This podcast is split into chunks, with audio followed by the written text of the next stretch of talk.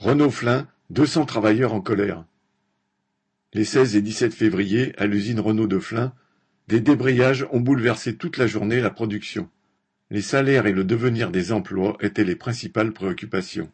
Il s'agissait, devant la hausse brutale des prix, notamment de l'énergie, d'exiger une augmentation de plusieurs centaines d'euros pour rattraper le décrochage par rapport au coût de la vie. L'avenir des emplois, alors que la fin des deux voitures produites à Flin est programmée d'ici un an ou deux, est forcément aussi un sujet d'inquiétude permanent.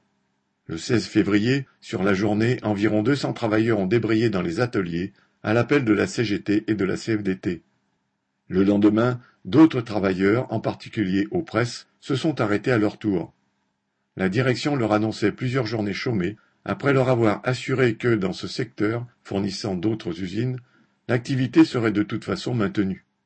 Mensonge après mensonge, la direction leur promet monts et merveilles pour l'avenir, comme 3000 emplois à l'horizon 2030.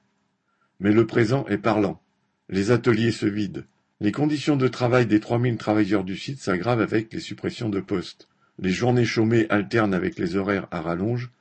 L'organisation de la vie personnelle de chacun est sans cesse bousculée et les salaires sont depuis longtemps à la traîne.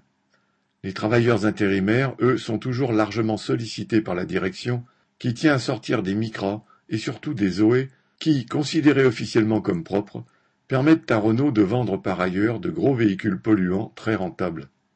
Ces travailleurs sont très nombreux sur la chaîne, occupant les postes les plus pénibles. Ils doivent parfois résister collectivement à un surcroît de travail que les responsables du secteur tentent d'imposer, et ils les font souvent reculer, quitte à se retrouver en fin de mission. Quant aux embauchés, ils ne peuvent compter pour obtenir des salaires à hauteur des hausses des prix, ni sur les miettes d'augmentation générale que Renault laissera tomber, comme le 0,50 euros par jour qui vient de sortir des négociations, ni sur les promesses individuelles de tel ou tel responsable. Ainsi, intérimaires ou embauchés, quel que soit leur statut chez Renault, les ouvriers fabriquent depuis des années les milliards que le constructeur a dans ses coffres, et ils doivent se préparer à aller le chercher. Correspondant Hello.